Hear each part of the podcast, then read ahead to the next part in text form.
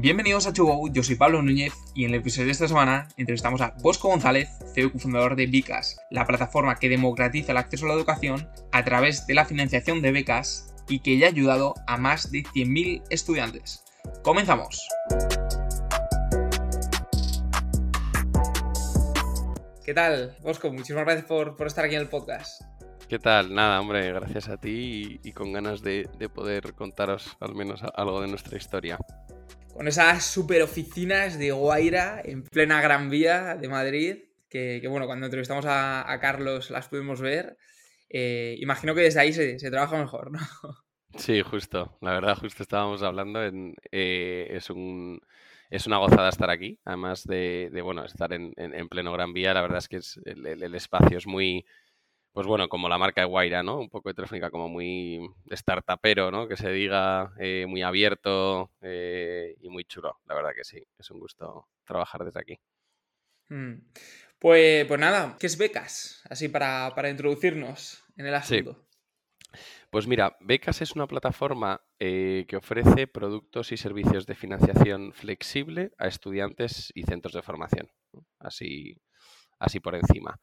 Em, nosotros tenemos, digamos, tres verticales de negocio, pero hay un pilar fundamental que es por lo que nos conoce un poco la gente y por lo que los centros quieren trabajar con nosotros y demás, que es nuestra financiación ISA, ¿vale? Nuestra financiación ISA que viene del, pues bueno, del inglés Income Sharing Agreement y lo que hacemos nosotros al final es eh, financiamos a estudiantes con talento en cursos de alta empleabilidad, les pagamos sus cursos, por poner un ejemplo, Ironhack, que lo conoce todo el mundo, em, y bueno, eh, le financiamos su, su, curso y cuando tiene un trabajo le cobramos un porcentaje de su salario. Entonces esto, esto al final, ¿qué significa? Eh, pues es una digamos, es un proceso muy revolucionario, ¿vale? Nunca en España no, no, había llegado nunca, en Europa sí que hay sitios, eh, Inglaterra, por ejemplo, financia así el gobierno a sus estudiantes, que me parece una grandísima, pues una, una propuesta de valor ¿no? que hace el gobierno, pero esto al final lo que está pasando es que la educación está cambiando abismalmente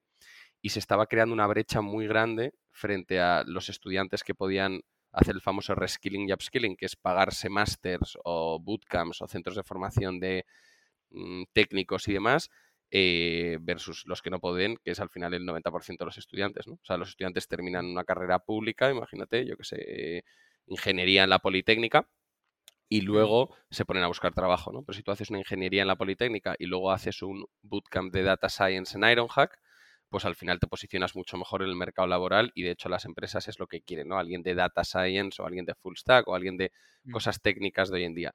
Y para acceder a estos a estos centros de formación, pues eh, directamente es que ni se lo planteaban los estudiantes, ¿no? Son precios de alrededor de 6.000 euros. Eh, hola, ¿cómo voy a hacer, o sea, cómo voy a afrontar 6.000 euros? ¿no? Entonces ahí es donde aparecemos nosotros. Nosotros vamos a Ironhack y, y nos posicionamos como una opción más de pago, ¿no? Entonces alguien que va a Ironhack dice, hola, pues ¿quieres pagar 7.000 euros? Genial. Hola, me encantaría hacer este máster, pero no tengo dinero. No te preocupes que está becas. Sí, un poco la alternativa eh, antes de becas, pues sería o, que ese dinero te lo dicen tus padres, ¿no? O me, tiro un año eh, compaginando un trabajo de, camarero, ¿no? O, algo que me, proporcione cash para, pagarme ese, ese bootcamp, ¿no? Eh, ¿Y cuál es el precio de esta, de esta financiación? Es decir, poniéndolo en números redondos, de un máster que me cuesta, vamos a poner, 10.000 euros, ¿qué es lo que finalmente pueda acabar pagando un alumno a través, repetimos, no de un préstamo como tal, sino de ese dinero que está asociado al futuro salario que obtendrá el, Exacto. el, estudiante. Exacto. Aquí porque es una pregunta más que nos hacen, pues bueno, todos los inversores, todos los centros, ¿qué interés? ¿Qué interés es el alumno? ¿Qué interés paga el alumno? No es un interés como tal, fijo, ¿vale? O sea, te explico, eh, porque eh, claro que hay un interés, ¿no? No somos fundación, de hecho, bueno, eh, somos, tenemos que ganar dinero, somos una empresa de impacto eh, social, educativo, pero al final claramente tenemos que ganar dinero. Y la magia del modelo, un poco, de por lo que es tan rentable, es porque nosotros cobramos a las dos partes. Cobramos tanto al centro de formación como al alumno, ¿vale? Entonces, poniendo el ejemplo de 10.000 euros, que suele ser menos, pero bueno, o sea, los precios suelen estar entre los 5.000 y 8.000 euros, pero poner un número redondo de 10.000, Eh, bueno, pongamos 5.000, ¿vale? Que al final es un precio mm, real de lo que costaría más o menos un bootcamp.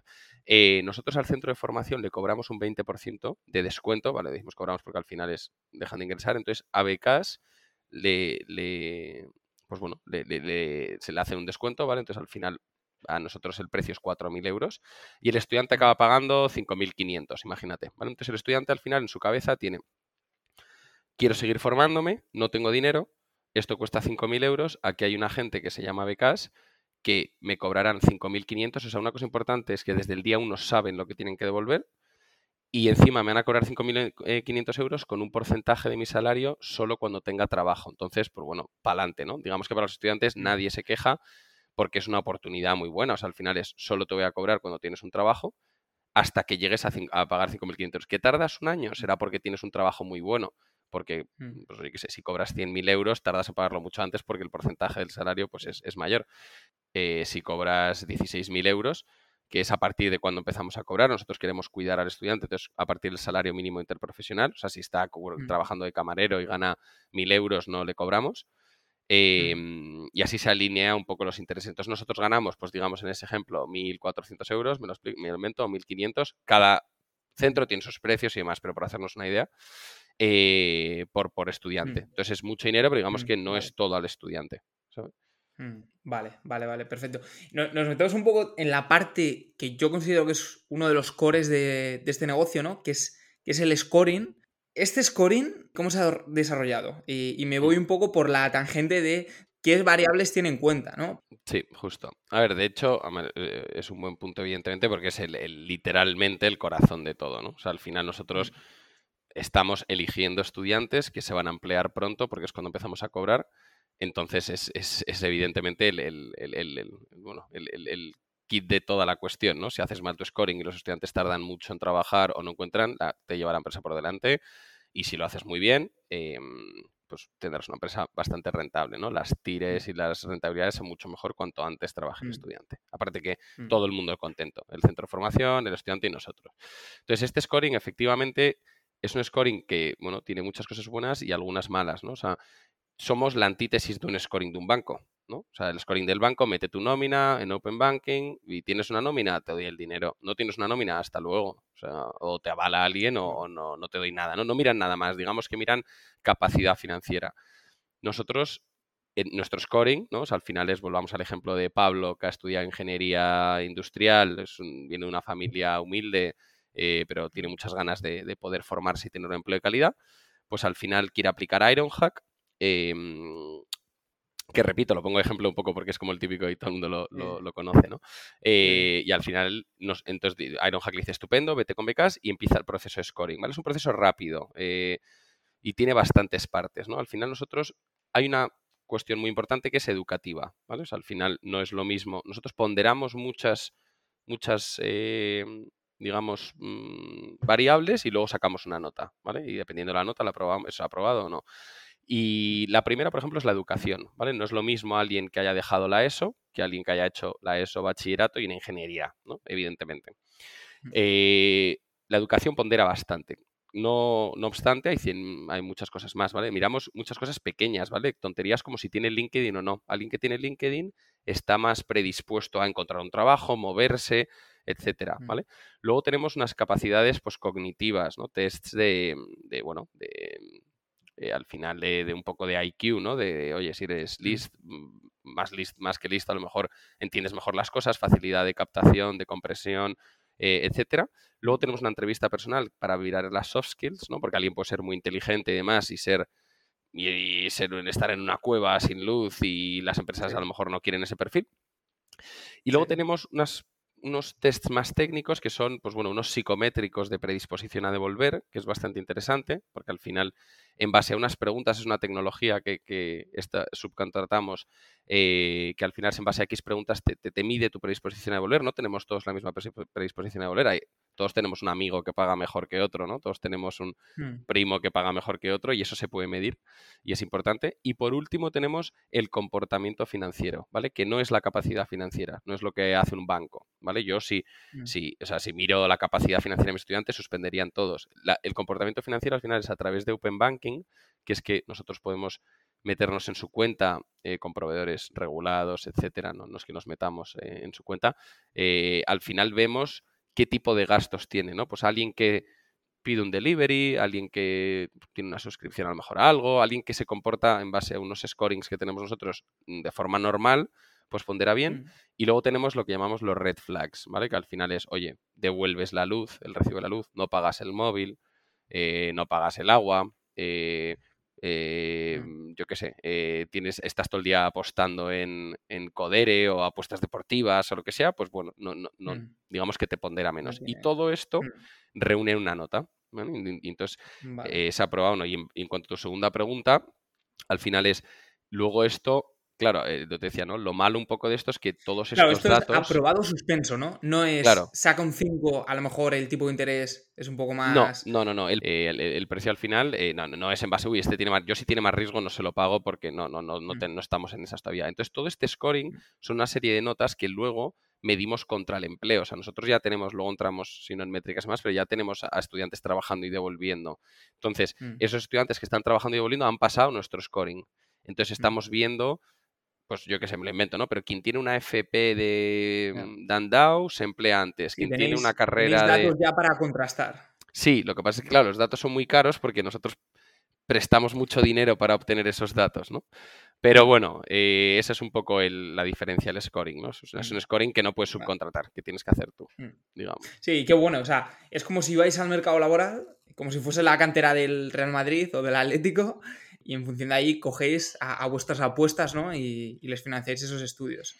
Exactamente, este, exactamente. Este proceso de seleccionar qué estudiantes tienen un futuro más prometedor, ¿cómo se, o sea, ¿cómo se diseñó? ¿no? Pues a ver, esto empezamos, o sea, nosotros cuando empezamos, pues como todo, ¿no? Eh, puro barro y hacíamos una entrevista Manu y yo. Eh, y, al final le hacemos una entrevista y nos mirábamos a la cara y decíamos, tío, eh, ¿es bueno? ¿No es bueno? Mm, ¿qué hacemos, no? De hecho, ahora nos reímos si mucho. Si es muy bueno, le fichamos para becas, ¿no? No, no, pero que, me refiero, no teníamos ningún criterio, era una reunión presencial, ¿no? Pues si me reúno contigo y dices, sí, pues esto, no teníamos nada que medir, no teníamos nada.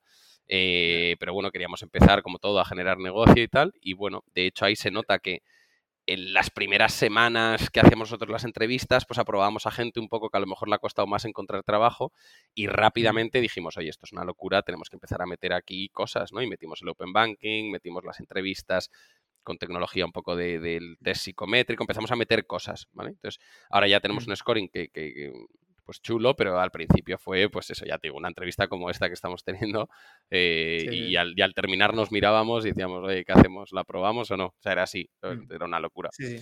como una entrevista de, trabajo. Tal cual, era como una entrevista. De y esto hablaba yo con. Bueno, de hecho, fue de las primeras entrevistas que, hice, ¿no? Que la, he retomado un poco eh, a, Miguel de, de Capchase.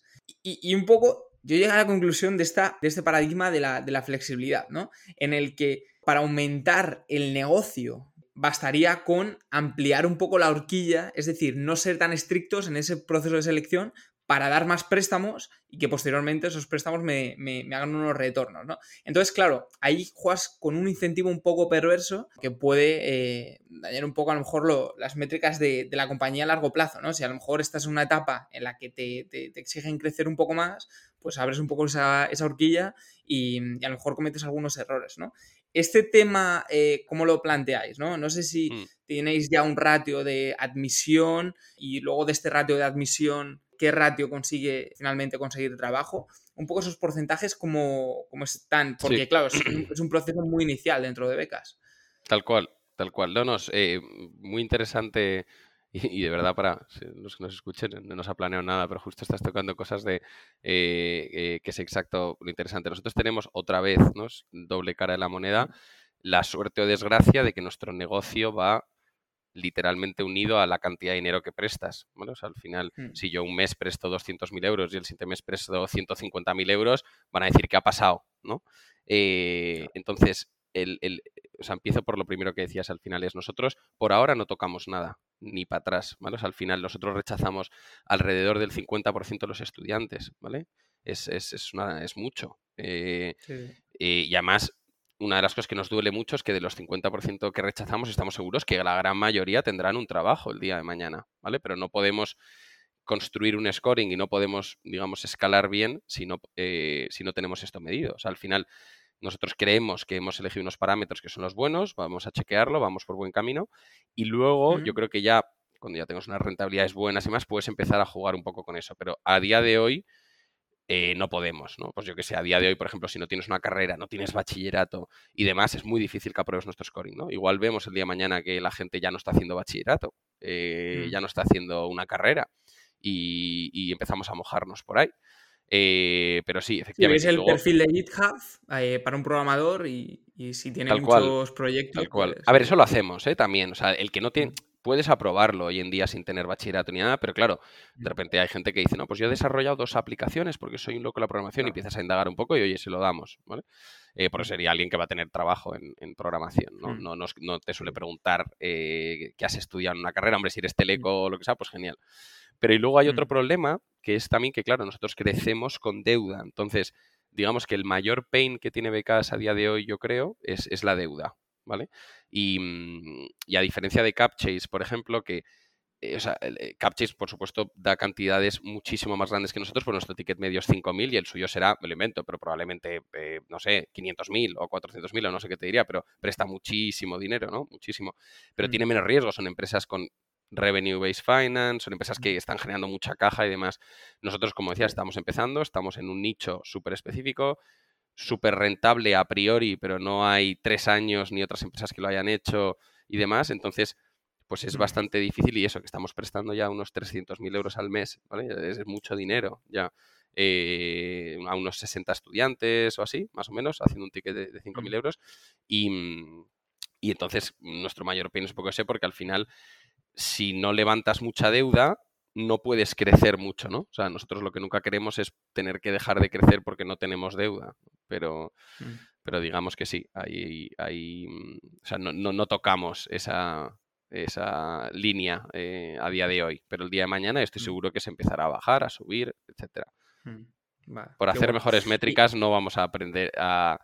Porque aquí la métrica no es en verdad cuántas prestado, son repagos. O sea, al final es, oye, ¿quién ha trabajo? Claro, ¿cuántas personas están trabajando? cuál es el, tiempo medio en el que se empieza a repagar. Es decir, se cursa y, el, estudiante encuentra trabajo.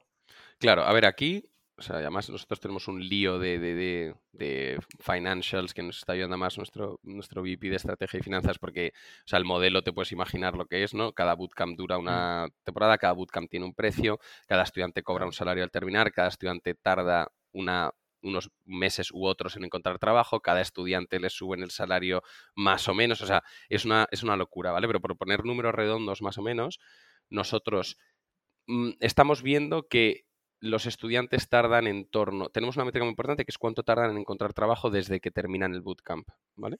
Mm. Estamos viendo que alrededor de tres meses es lo que sería una cosa muy óptima eh, para nosotros y que, bueno, se está cumpliendo más o menos.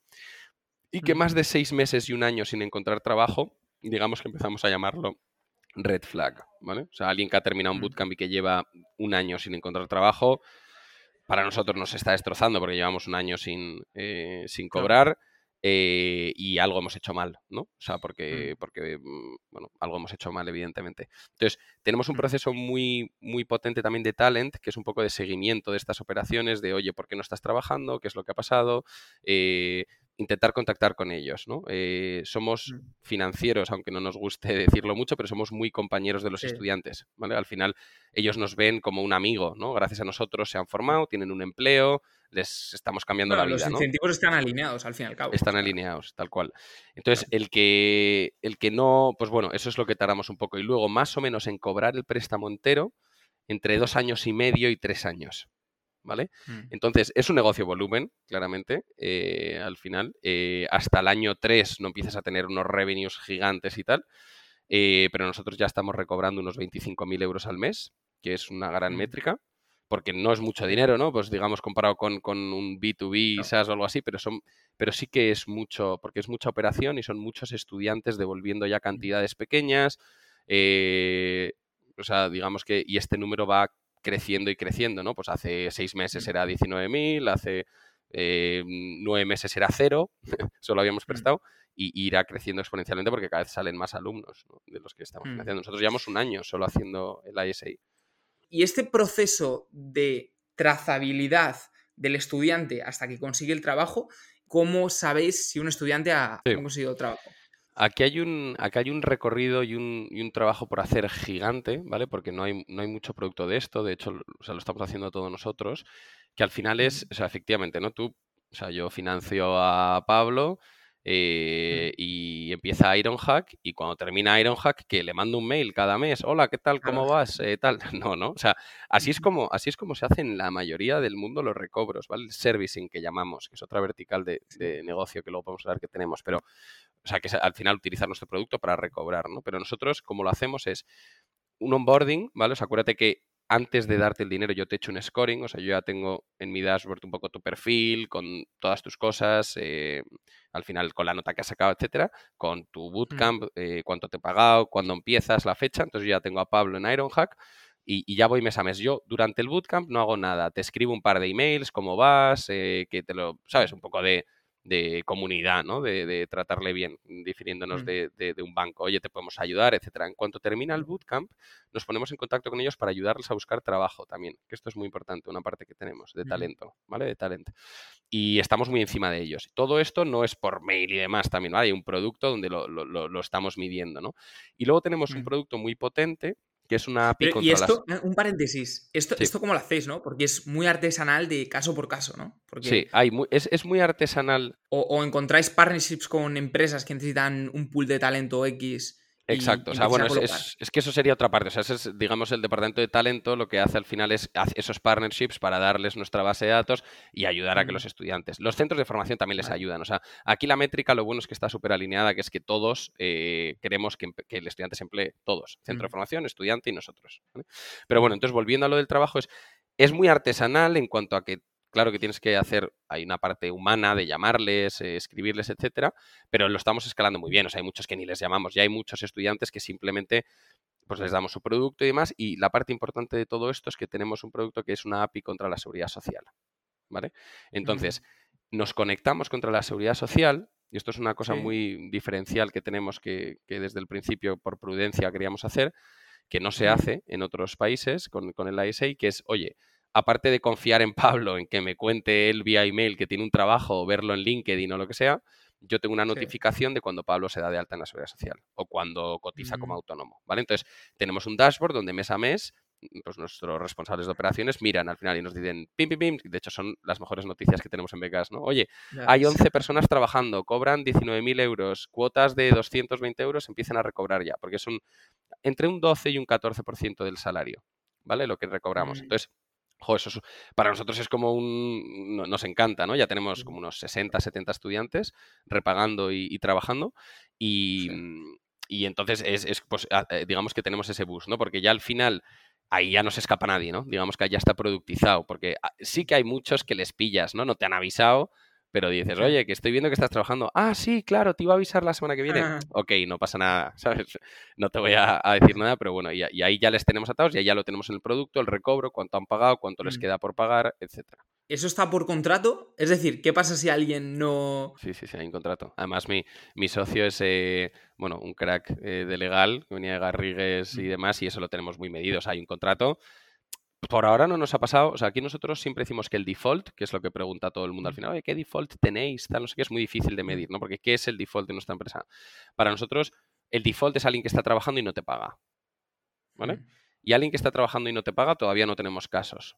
¿Vale? Porque, porque digamos que, repito, no es un fast loan que, pues un cofidis o cosas de estas que te doy mil euros, te con una TAE que al segundo te más chaco y demás. O sea, esto al final te ven, joder, Estoy en Accenture cobrando 19.000 euros de datos, voy, estoy bien posicionado, Becas me ha, cambiado la vida, ¿no? O sea, me ha ayudado a que, a que pueda estar aquí feliz, entonces nos lo repagan. Nuestro default viene, o sea, nuestra métrica mala, como te decía antes, viene por la gente que no, encuentra trabajo. Claro. O sea, ahí es donde está nuestro pain, que por ahora va bien, o sea, no hay muchos red flags, pero evidentemente a volumen eh, iremos encontrando casos y está bien ¿eh? que haya casos aislados de que vayamos viendo por qué y aprender de por qué alguien lleva un año sin trabajar, ¿no?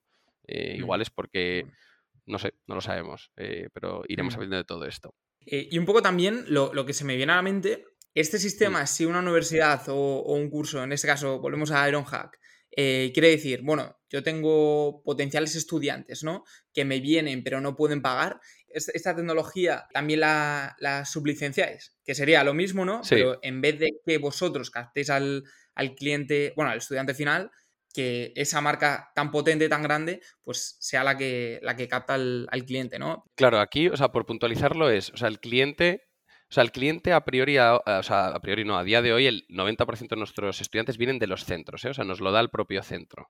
¿Vale? Que eso es, mm. eso es muy bueno. Tenemos una parte marketplace, que luego lo hablamos, pero, pero al final, o sea, Ironhack me trae a mí, a los estudiantes, ¿vale? Porque Ironhack, mm. los, los estudiantes van a Ironhack y dicen, no tengo dinero, y Ironhack me pasa al estudiante que yo tengo que hacerle el scoring. Dice, no te preocupes, mm. está becas, ¿vale? Pero... Ah, pero esto, esto suele pasar. Es decir, a Ironhack le va la gente como diciendo, me gustaría tener un curso, pero no tengo dinero. A ver, claro, o sea, tú piensas que el departamento más grande de los centros de formación es admisiones y es que mm. mucha gente aplica, pero claro, mucha gente no conoce, la gran mayoría no conoce este, este método de pago. Entonces, lo que están haciendo los centros es que mm. se anuncian en sus webs, no pagues nada hasta que trabajes. Entonces, eh, para ellos es una avalancha de leads, ¿sabes?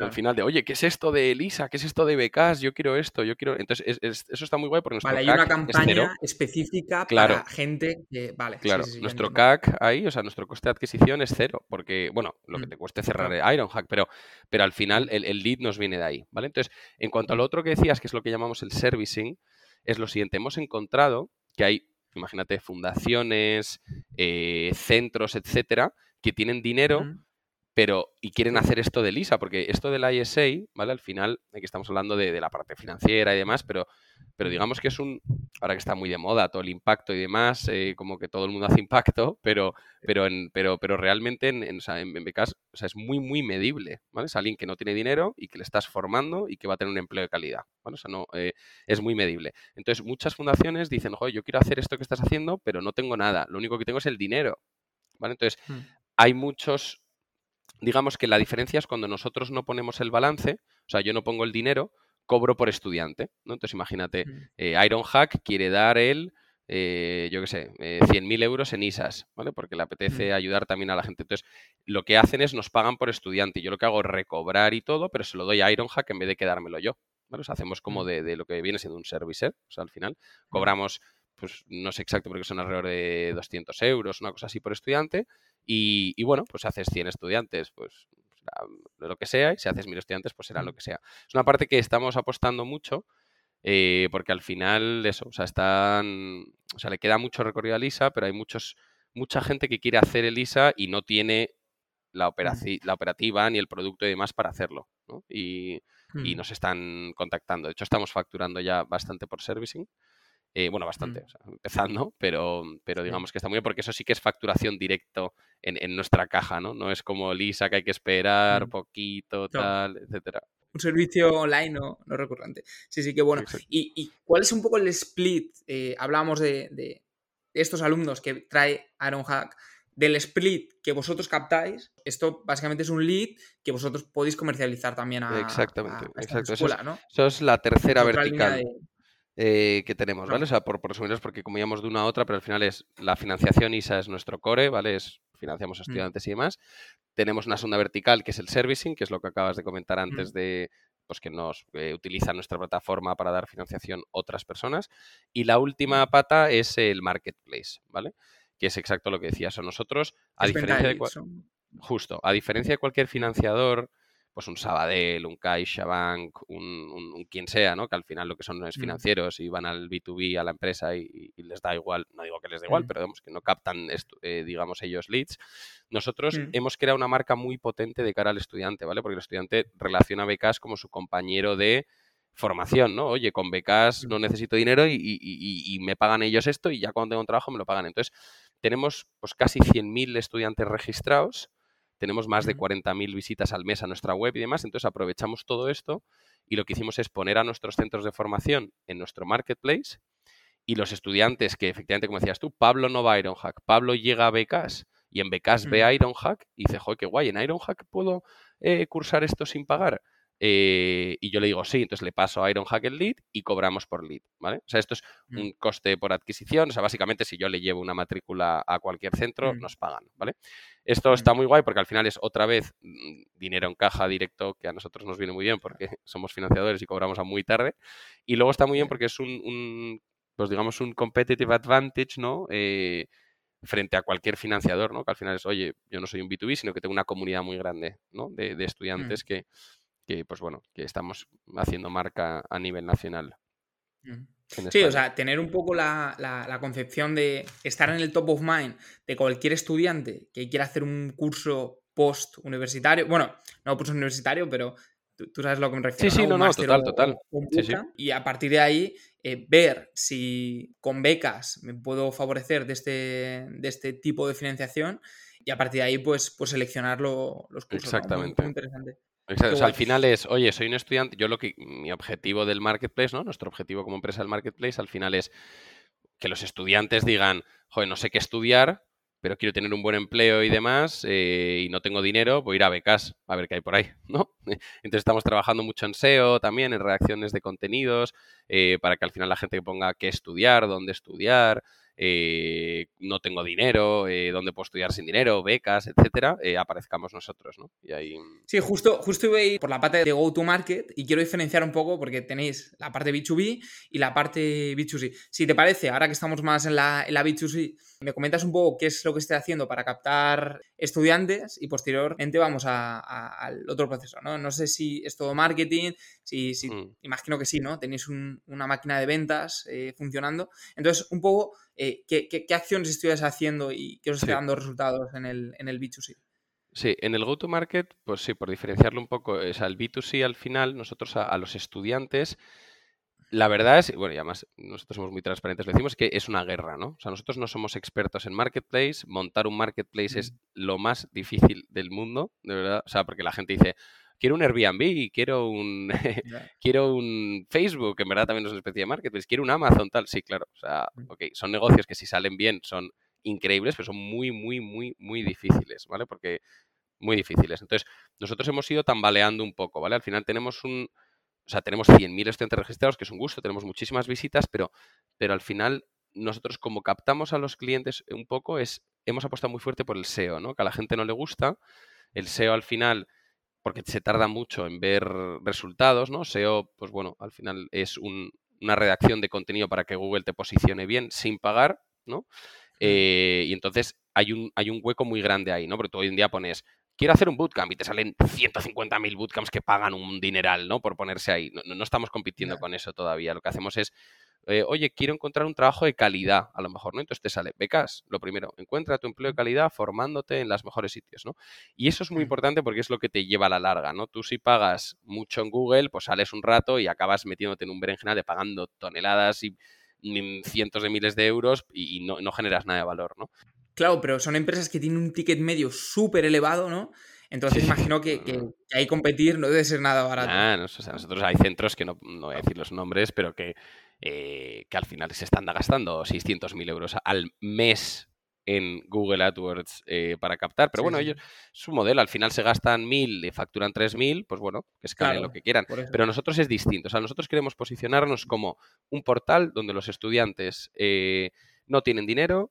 Bueno, no tienen dinero, Mm. o sea, al principio creíamos que era para gente que no tiene dinero, pero que hay, hay, hay estudiantes de todo tipo. Hay gente que tiene dinero, pero dice, oye, me viene bien pagando cuando tenga un, un trabajo, ¿no? Para, para al Sí. final posicionarnos en, en- en gente que quiera estudiar en centros que tengan nuestro tipo de financiación. Al final. Mm. Y luego en la Mm. parte de B2B, eh, entonces, bueno, por resumirlo, hacemos mucho SEO eh, y algo de SEM. Poco, pero algo de SEM, ¿vale? Y mucho producto y, y- y SEO.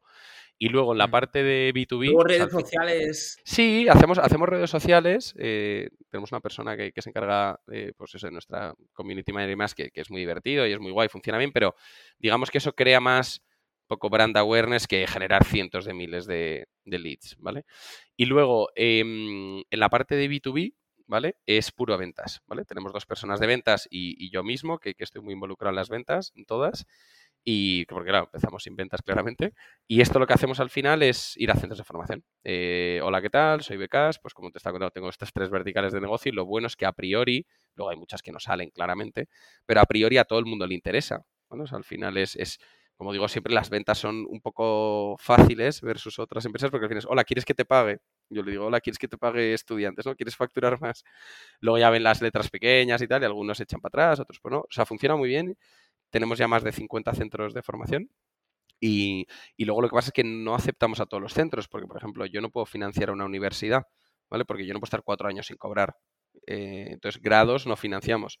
Entonces, vamos a nichos específicos de masters, bootcamps, etcétera. Eso es un poco, o sea, ventas. Go to market del B2B al final es ventas al centro.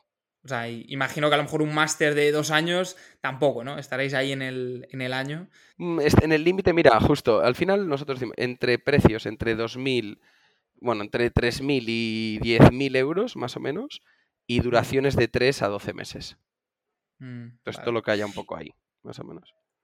¿Y cuál es ese, ese, pipeline, no? Porque yo me imagino escuelas de negocio de este tipo o, bootcamps, mercado hispanohablante, ¿no?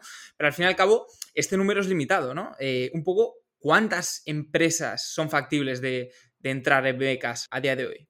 Es que en, cuanto a número de escuelas, no lo tenemos porque en, ventas lo que nos vamos dando cuenta es que hay muchas que ni están registradas, pymes muy pequeñas y demás con las que trabajamos que, no se encuentran, ¿no? Pero el tamaño de mercado al final, que nosotros hacemos pues un número rápido de, del GMB, que es lo que, eh, pues bueno, lo que prestamos nosotros. Em, mm. eh, versus lo que podemos ganar, más o menos la media del ticket con la gente que se está resquileando y upskilleando, que es gente, digamos, que, que podría acceder a esto con eh, dentro de la población activa, o sea, la gente que, podría trabajar, y es de 165 billion entre España y Latinoamérica, mm, por ejemplo, ¿vale? Que eso lo tenemos eh, medido. O sea, es un mercado que es, es, muy, muy grande. Y luego, en la financiación ISA, em, a lo mejor sí que está más capaz, pero como tenemos tres verticales, luego al final en, el servicing, pues literalmente también es mm. todas las fundaciones del mundo, todos los centros de formación del mundo, eh, todo quien quiera hacer un ISA, ¿no? Todos los gobiernos, o sea, ojalá siempre lo digo, ¿no? Pero nos queda mucho. Ojalá España se dé cuenta de que en Europa se hace, ¿no? En Austria, en Inglaterra y demás, pues en vez de tirar el dinero con miles de millones de becas, que así es como empezamos, que luego lo podemos contar a estudiantes que les dan mil euros y les da igual en qué se lo gasten, que hagan IS6, que es lo que hace el gobierno inglés. El gobierno inglés coge a toda su población y dice, oye, yo os pago lo que queráis de la universidad, o sea, nadie tiene un problema para la universidad y cuando tengáis un trabajo me lo devolvéis, ¿no? Y es, es que es una obra maestra al final de, de, hacer talento en tu país. O sea, que es... Eh, canalizar, claro, o sea, al fin y al cabo canalizar todo este dinero en, a través Exacto, en formación de verdad, ¿sabes? No en... Bueno, en España hay 2.000 millones de euros en becas y se entregan a 2 millones de estudiantes y es una transferencia directa a su cuenta de 1.500 euros. Todo esto es verídico porque así empezó becas, eh, con adelanto de becas, y, yo veía en lo que se lo gastaban los estudiantes y, y bueno, hombre, hay muchos estudiantes que pues, se lo gastaban en sus autobuses para ir o en sus libros, lo que sea, pero ya digo que la gran mayoría se lo gastaban para pagar sus cosas. O sea, mm. Sí, y, el proceso comercial, ¿cómo está siendo en estos primeros pasos? Me comentabais que sois dos más tú, eh, tres, mm. ¿no? Eh, ¿Cómo hacéis? O sea, tienes un lead, eh, vais allí, le, explicáis, haces una demo. ¿Cómo está funcionando o cómo va a ser la proyección de esa máquina de ventas de cara al futuro? Sí, nosotros, bueno, las ventas empezaba yo, ¿vale? O sea, eh, yo me dedicaba a las ventas, o sea, digo, nunca me dedicaba a las ventas, pero digo, en becas hacía todas las ventas y, bueno, los primeros, pues, no sé, el primer año, año y medio o así. Y, hace, pues yo creo que tres meses o así, nunca habíamos tenido ventas, contratamos dos ventas, ¿vale? De hecho, mm. de un bootcamp con el que trabajamos, o sea, que valida mucho el modelo, o sea, al final yo he contratado a alguien que con el que trabajo encima, em, que se llama, bueno, eh, Multiply, que es una escuela, y, hace ventas y dijo, oye, necesito a dos personas de ventas muy buenas y medio a dos y aquí están con nosotros en becas, o sea que valida mucho el modelo. Y, mm, Eso no, hace falta conectaros a la, a la API, ¿no? De la seguridad social. Claro, no, no, no, no, justo, tal cual, exacto, literal. Ya, ya, ya, ya cobramos la cuota sabiendo lo que, cobran y todo. El, eh, al final es, eh, entramos en un mundo, pues yo digamos que yo siempre había hecho un poco las ventas, pero nunca me he formado en ventas. No, no sé nada. Descubrí la figura del SDR, creo que se llama, o, algo así, que al final es que las ventas llevan un proceso muy profesional también y muy, muy paratamizado. O sea, al final hay unos parámetros eh, súper definidos, ¿no? De contact, key decision maker, quién es la persona, no sé qué. Entonces empecé a descubrir todo eso. Ahora ya llevan digamos que hemos separado las ventas, ¿no? Ahora ya, las SDRs, que son nuestros responsables de ventas, tienen su HubSpot con todos los tipos de clientes que pueden entrar, con quién han conectado, con no, y, el que le apetece hay una reunión y yo me meto. Yo me sigo metiendo todas las reuniones eh, a contarlo un poco, pero vamos, que ya digamos que me ha encantado porque hemos hemos independizado ese departamento y, ya lo lleva una persona y, y, es, y, es, muy guay, ¿no? Luego sí que nos falta lo que decías tú, que es un account manager, ¿no? Eh, que claro, es que las ventas es un mundo también, todo el mundo se cree que hay ventas y tal, pero el account manager que es un poco que vaya hablando con la escuela, etcétera, que seguimos haciendo un poco entre, entre todos. Pero, pero las ventas ahora sí, al final es, oye, encuentran centros de formación, lo que te digo, estamos alucinando con la de centros de formación que hay que no teníamos ni idea, o sea, ni idea. Hmm. Y nada, Bosco, ya para, ir finalizando, eh, el tema del funding de, de la financiación, porque levantasteis una ronda de 7 millones que una parte es equity y otra parte es deuda, ¿no? Con inversores top tier eh, a nivel de Business Angel, pues estaba eh, Palo Fernández de Clickars, Clickalia, estaba Iker Marcay, de, que, me comentabas que tenía bastante relación con la parte de, de, Venture Debt. Luego también eh, Mostazo, Rubén Ferreiro, que, pasó por el podcast, ¿no? O sea, son, mm. inversores Business Angel reconocidos, ¿no? Entonces, ¿cómo ha sido un poco este proceso de, de funding, ¿no? De conseguir la primera atracción y, cómo ha sido un poco ese contacto con, inversores y este, bueno, esta ronda de financiación que, habéis levantado, ¿no? Sí. Al final esto, pues por, ir un poco también a, los comienzos de cómo hicimos, es nosotros, o sea, esto empezamos, la empresa de becas empezó adelantando la beca MEC, ¿vale? Que es, que es lo que te comentaba antes. España da 2.000 millones de euros en becas, em, alrededor de 2 millones de estudiantes y todas las becas, el 100% llegan tarde. Entonces nosotros empezamos adelantando esta beca. Cogíamos a alguien que le habían dado una beca de 1.500 euros, la adelantábamos 1.400 y cuando le llegasen los 1.500, pues cobrábamos 100 euros, ¿vale? Y aquí sí que movíamos mucho la deuda y tal. Y aquí entró Pero ¿y con dinero del balance? ¿o ese no, aquí con dinero de, Javi, mi socio y mío, muy locos. Pusimos 20.000 euros cada uno, los perdimos todos, pero, pero, pero validamos el modelo con una landing y sin nada, ¿no? Muy, muy bootstrap al principio pusimos una landing que pusimos adelantamos tu beca, lo pusimos en Twitter y entraban leads a saco, adelántame, qué gusto, qué bien. Entonces, joder, vimos un hype eh, mm, de la pera, ¿no? Vimos que había un problemón con lo de las becas y, mm, bueno, entonces llegamos a prestar 80.000 euros, pero esto en Bizums, eh, mi socio y yo haciendo Bizum a gente muy locos, muy locos, muy locos. Em, y, mm, pero fue muy, muy divertido y nos hizo poder tener, hacer el primer deck para levantar la ronda de, mira, sin absolutamente nada, hemos prestado 80.000 euros a 100 estudiantes, aquí hay un, hueco gigante, todas las becas llegan tarde, ayúdame a adelantarlas. Y ahí conocemos a Zubi Capital, que es el fondo de Iker Marcaide, ¿vale? Que lo lleva Lucas, que ha estado en el podcast, creo también, me, me comentabas. Y, bueno, y digamos que son nuestro primer partner de, Venture Debt, que es un tipo de deuda, pues que bueno, con, con, un interés y con un equity kicker, ¿no? Y nos dan medio millón de euros. Entonces ahí levantamos la primera ronda y hacemos medio millón de equity y medio millón de deuda. ¿Vale? Y esto fue en el 2021, ¿vale? Eh, y nada, eh, esa fue nuestra primera ronda y rápidamente pivotamos al modelo de ISA, ¿vale? Que fue hace un año así, en, a principios de 2022. Nos damos cuenta que el problema es el mismo, que es que los estudiantes no tienen dinero para estudiar, pero que donde estábamos yendo, que es ese modelo de España de retraso y tal, no era algo súper escalable. Entonces nos mm. estuvimos estudiando el modelo de ISA, vimos que había una oportunidad gigante, que el mercado era muy grande, que en España había solo un player haciéndolo, que era muy fácil mejorarles, y nos pusimos a saco con esto. Entonces, para esto levantamos una segunda ronda, que es la que, bueno, la que decías que como siempre sale en prensa y demás, pero que, pero que ha sido un proceso súper largo, súper difícil, mm. y levantamos 6 millones, de los cuales, no, bueno, 7, sí, eh, fueron mm. un millón, uno con tres o así de equity, ¿vale? Que aquí ya entraron, esto fue la ronda del 2022, que se, bueno, finales de 2022, que es la que haya salido ahora, eh, hace de, Entró la mitad por crowdfunding con Dosen, ¿no? Sí, justo hicimos como medio millón, yo creo, no, más, fue como a 600, pues salió muy bien de Dosen. Y entró, entró Guaira, eh, entró, bueno, bastantes families, family offices, Pablo Fernández, Mostazo, eh, sí, y, varios y bueno, el ANAI, Archipélagos, a fondos más mm. pequeños, porque todavía no estábamos haciendo una serie de demás, y entró Extension Fund en deuda también. Entonces, nosotros mm. tenemos un SPV de deuda, que es de la que prestamos, que es la que ha financiado Zubi y Extension, y luego un SPV mm. de, OPEX de equity normal, que es la que, mm, eh, pues lo que nos paga los salarios, eh, etcétera. Mm. Y entonces ahora estamos preparando la serie A eh, porque necesitamos más dinero. Al final de, deuda, de equity tenemos bastante runway. Y nada, y aprovechamos que somos finalistas del South Summit y demás de educación para, empezar un poco el, el, el roadshow, que ya iremos pues a, pues eso, queremos ir a fondos extranjeros eh, y, ver un poco el, mercado, ¿no? Que no está del todo fácil, pero... Sí, un poco la analogía es construir ese motor y ese producto, ¿no? Mm. Eh, y luego ya toda la gasolina para meter por ese motor que se vaya eficientando. Así que nada, Bosco, muchísimas gracias por, por pasarte por el podcast. Muchas gracias a ti, un abrazo. Y hasta aquí el episodio de hoy. Muchas gracias por acompañarnos una semana más. No olvidéis suscribiros y nos vemos en el próximo episodio.